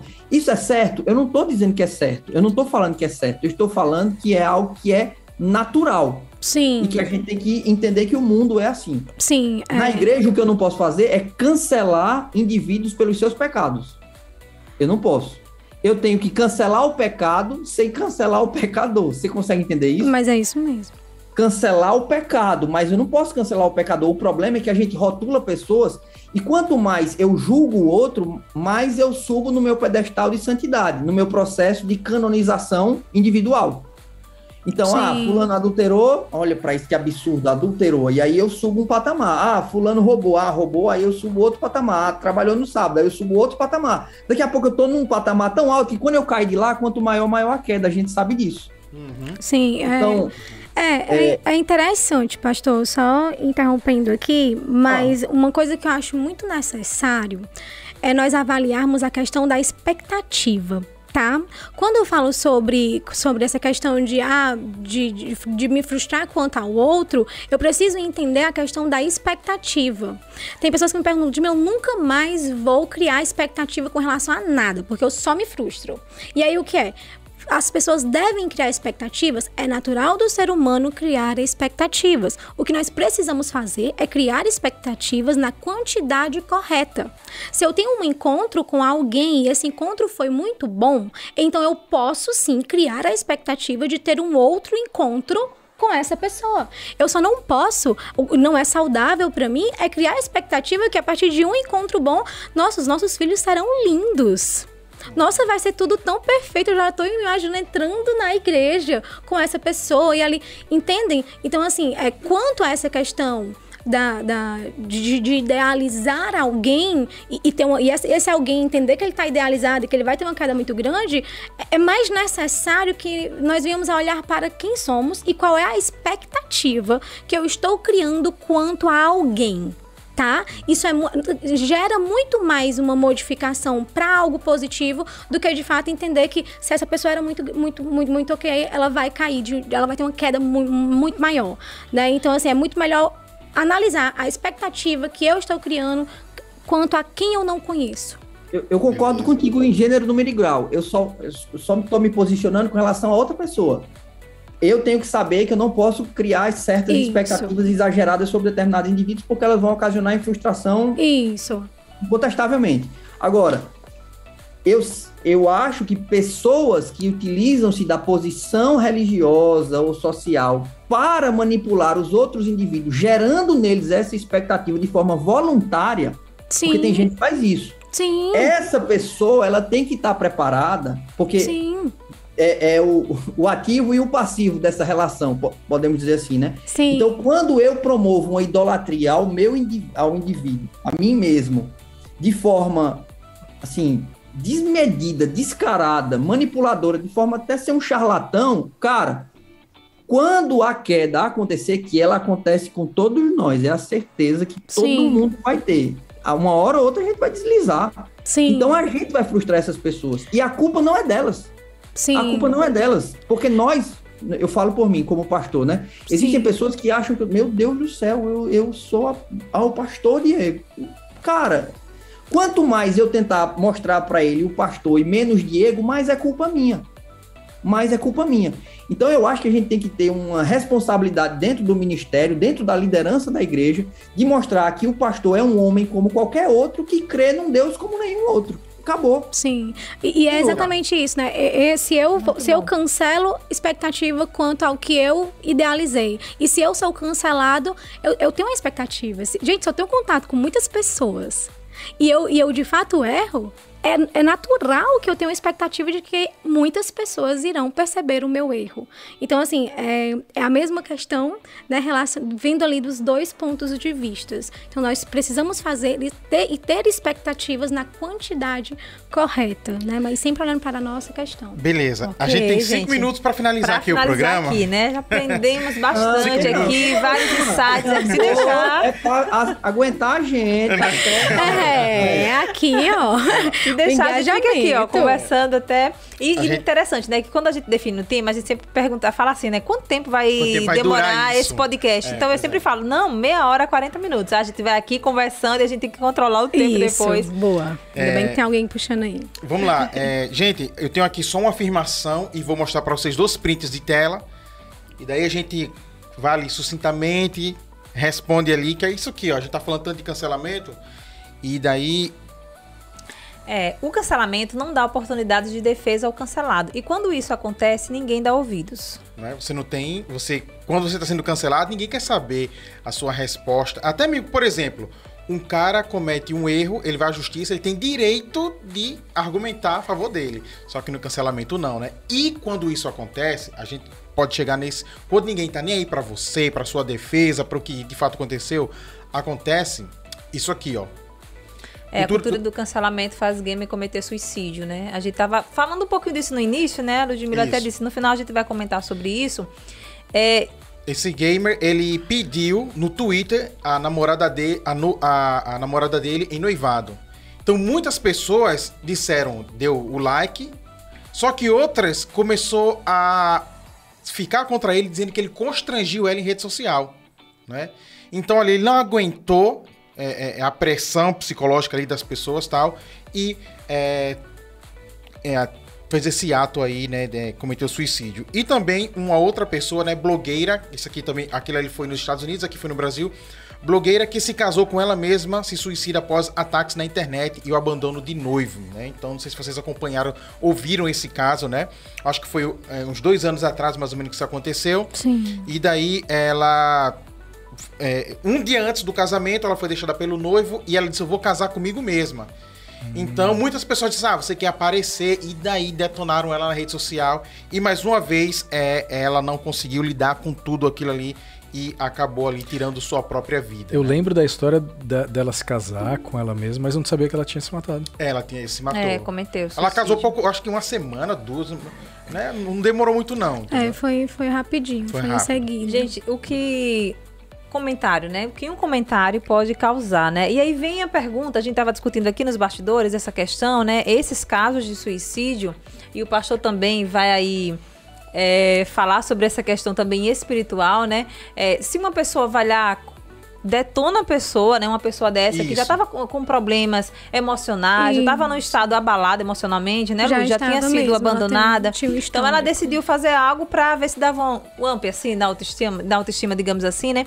E a pessoa vai lá detona. Nesse caso de pessoas que tiram a própria vida, o cancelador também, digamos que ele é um homicida também, ele é culpado Ele da tem, morte ele do tem outro. culpa disso?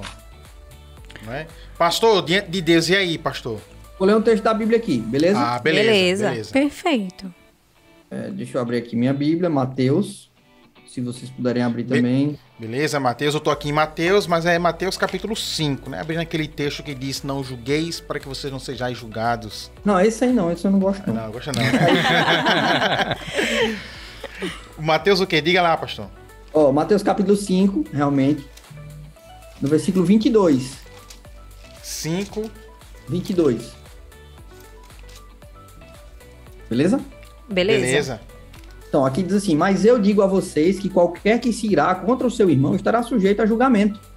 Também qualquer que disser ao seu irmão, algumas versões trazem doido. Uhum. Só que doido, a palavra doido hoje ela sofreu uma espécie de alteração semântica. Porque doido virou até elogio. Aí no Ceará mesmo diz esse bicho é doido. É. Então aí é quase um elogio, né? Então o termo hebraico haká significa que é, é um xingamento. É, era o pior xingamento da época, né? A Bíblia diz, será levado ao tribunal. E não é esse tribunalzinho de internet, não, filho. É o tribunal do trono branco de Deus. E diz assim, e corre o risco de ir para o fogo do inferno. Eu, eu gosto de Jesus porque ele era bem direto, sabe? Eu acho que depois disso eu não preciso dizer mais nada. É, e aí a- Você até. insulta seu Sim. irmão, você corre o risco. A Bíblia não está dizendo que você vai, entendeu? Sim. A Bíblia diz que você corre o risco. Então você vai ter que lidar com isso agora. Sim. E, e assim, né? Quando fala sobre essa questão, né, dessa responsabilidade, nós precisamos entender que a internet, né, ela não traz ali as consequências para aquele que está cancelando, né? Ela não traz aquelas consequências que nós percebemos que Isso. deveria existir. Mas é consciência é muito necessária a responsabilidade ao se comunicar na internet. Porque é você, é um ser humano que está apontando, que está criticando. Então é muito necessário o responsabilizar-se pelo que você diz, onde você diz e como você diz.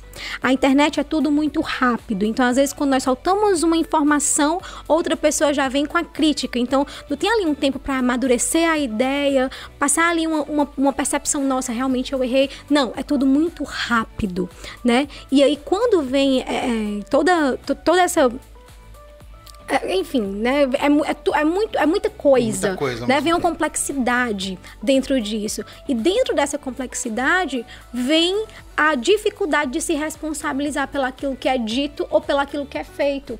E aí tem uma dificuldade nessa maturidade, né? Quanto à percepção da ideia. E aí, quando nós nos percebemos como pessoas que estão ali sendo usuárias de uma rede social e participando de uma rede social, é muito necessário falar assim sobre responsabilidade afetiva. Ok. Ok. Christian? Christian. Eu, eu penso também, eu acho que o que você falou de responsabilidade, eu acho que tem tudo a ver. É, e eu acho que é uma coisa bilateral. Eu acho que quando você faz, quando você cancela alguém por uma atitude, você você tá, tá vendo uma, uma uns, uns, uns bits, né? Porque é o que só que apareceu na tela. Então você sabe uns bits do que aconteceu, Isso. né? Você sabe algumas, alguns códigos É, verdade. de, de linguagem é, binária do que aconteceu, Isso. né? E você assumir isso como o suficiente para você mudar sua atitude, formar uma opinião, externar essa opinião que, na verdade, essa, essa externação, ela é algo que, que nasceu dentro de você. Então, se ela, se você externa algo que é que é de raiva, que é de ódio, que é de, de desprezo, poxa vida, quem é você então?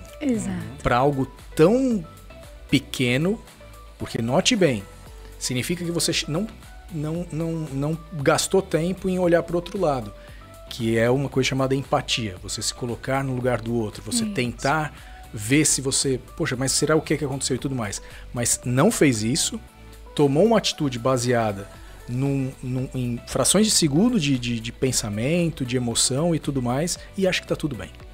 Isso é, é muita imaturidade, é muita falta de humanidade, né? Exato. No, no sentido de, de- do ser humano racional, do ser humano pensante, o ser humano maduro. Exato. E aí é quando vem essa questão da raiva, né? Esse ódio.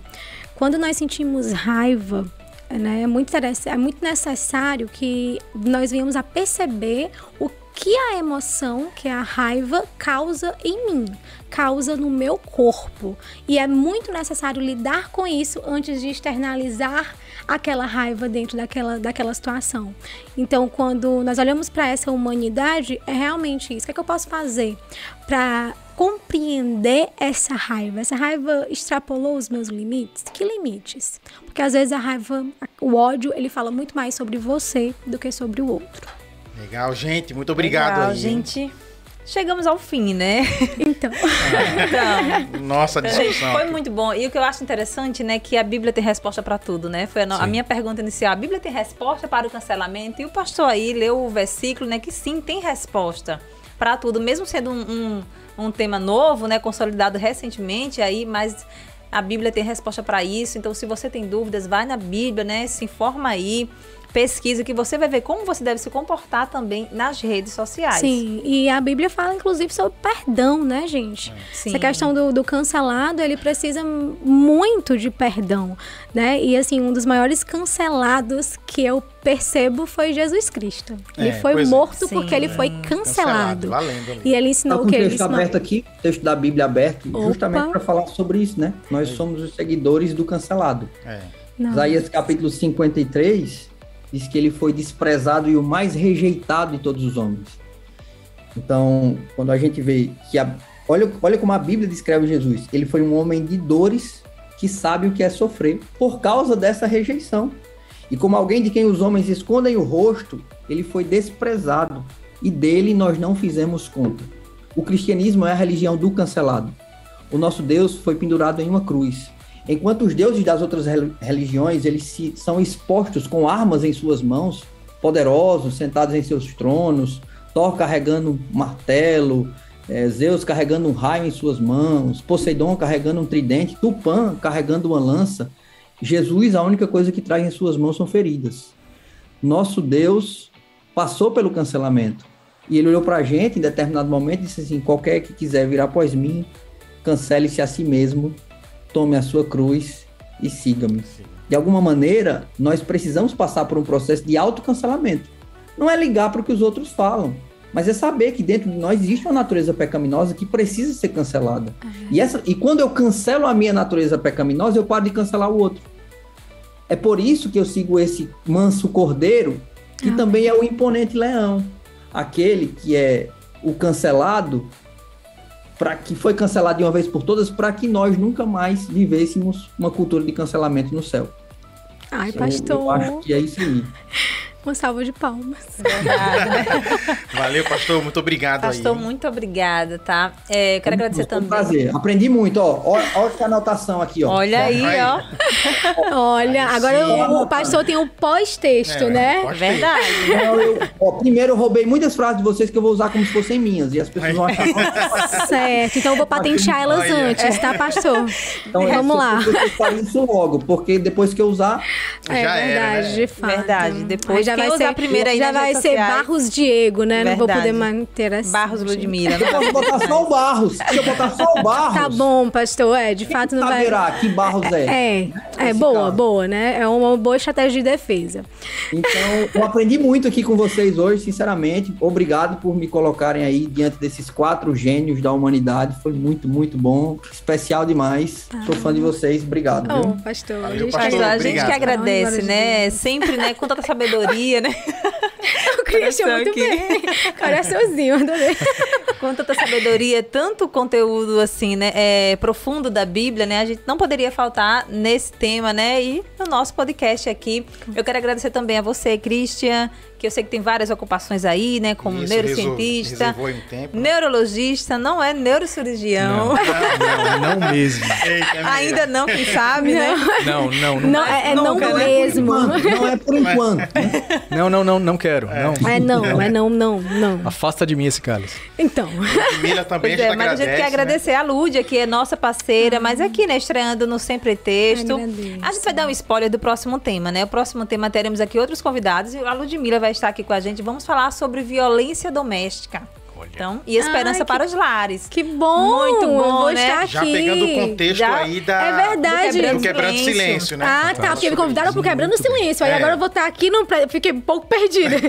Ah, entendi. Não, mas a Quebrando do Silêncio. Quebrando vai... Silêncio entendi, vai entendi. abordar Já essa vamos questão surfar a onda ali, né? Ah, entendi. Porque é uma coisa que tem crescido muito na pandemia, né? Infelizmente, os números de violência doméstica e violência contra a mulher também tem crescido na pandemia. Vamos falar sobre isso no próximo podcast.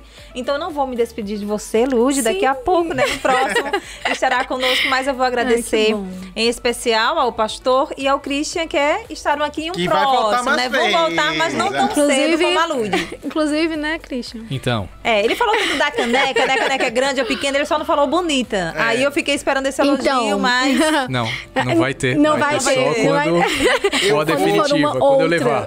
Eu vou, não, eu tenho, eu vou fazer uma caneca dessa pra dar pra todos vocês. vou falar com Ai, o pessoal menino. da os ADMs. também. Não esperava menos. Mandar também uma caneca pro pastor Diego quando ele estiver É, por aqui. fazer propaganda. se eu não ganhar uma caneca, eu cancelo o podcast. Cancela o podcast. Ninguém Então, assiste, né? Então, Gente, Vai. mas Meu é isso. relacionamento é bem tóxico. Aqui a Ludmilla pode dar dica aí de como procurar terapia, né, Lud? é Vamos isso, aí. é, de fato, né? Mas enquanto Jesus vocês também, falam- né? Procurar Jesus também, né? É. Jesus, né? A Bíblia é o primeiro lugar, né? Mas aí, quando vocês falavam, tem o Instagram de vocês aí. Quem quiser conhecer mais sobre o trabalho do pastor Diego, né? Só procurar ele no Instagram. O Christian Ximenes, o Christian já disse que tem ali um, um contato pouco, né? Mas aí, se alguém te. Não, de vez em quando eu ponho as, as Contatar lá. palestras da comunidade. pode Christian, quero te acompanhar. levar lá pra minha igreja, falar sobre tal tema. Aí só falar com você lá no Instagram. Manda E a Lud, né? Que tem um, um perfil Também. profissional lá, né? Isso, que é psicólogo.ludmilla. De vez em quando eu tô colocando ali alguns assuntos mais atuais, né? De percepção, autopercepção e sobre adoecimentos também, né? Patologias. Ok, gente. Então é isso. Muito obrigada. Até, gente. E vocês que nos acompanharam aí, participaram, mandaram um comentário. Agradecemos a sua participação. Daqui a 15 dias, né? Nosso podcast agora vai ao ar a cada 15 dias, sempre às 19h30 em nosso canal do YouTube. Já te convido a se inscrever, ativar as notificações para você ser avisado em primeira mão, não é, Nino? Isso, lembrando também que você pode acompanhar todo o debate aqui, é, ouvir é, tudo que foi falado aqui, reouvir novamente e também ouvir os outros é, episódios que também foram gravados nas principais plataformas de streaming de áudio. Então, se você tem aí o Spotify, o Deezer, o Apple Podcast e também o Google Podcast, vai lá, procura por Sem Pretexto Podcast, se inscreve lá, assina e você vai poder ouvir todo o conteúdo que a gente debateu aqui. É isso aí, gente. Tchau, tchau. Até a próxima. Até a próxima. Tchau. A CE tá realmente